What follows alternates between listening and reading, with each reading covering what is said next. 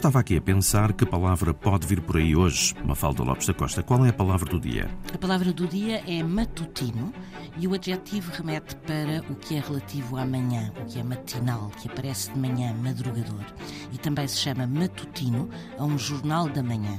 A palavra vem do latim, de matutina, e remetia para começo do dia, sendo que deriva de matuta que é uma deusa que personificava a madrugada e era equivalente à deusa da alvorada, Aurora, e à deusa grega Eos.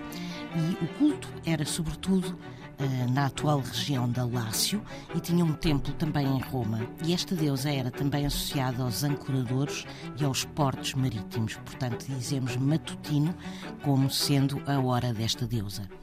Palavra do dia no RTP Play, Spotify, Google e Apple Podcast, edição Mafalda Lopes da Costa.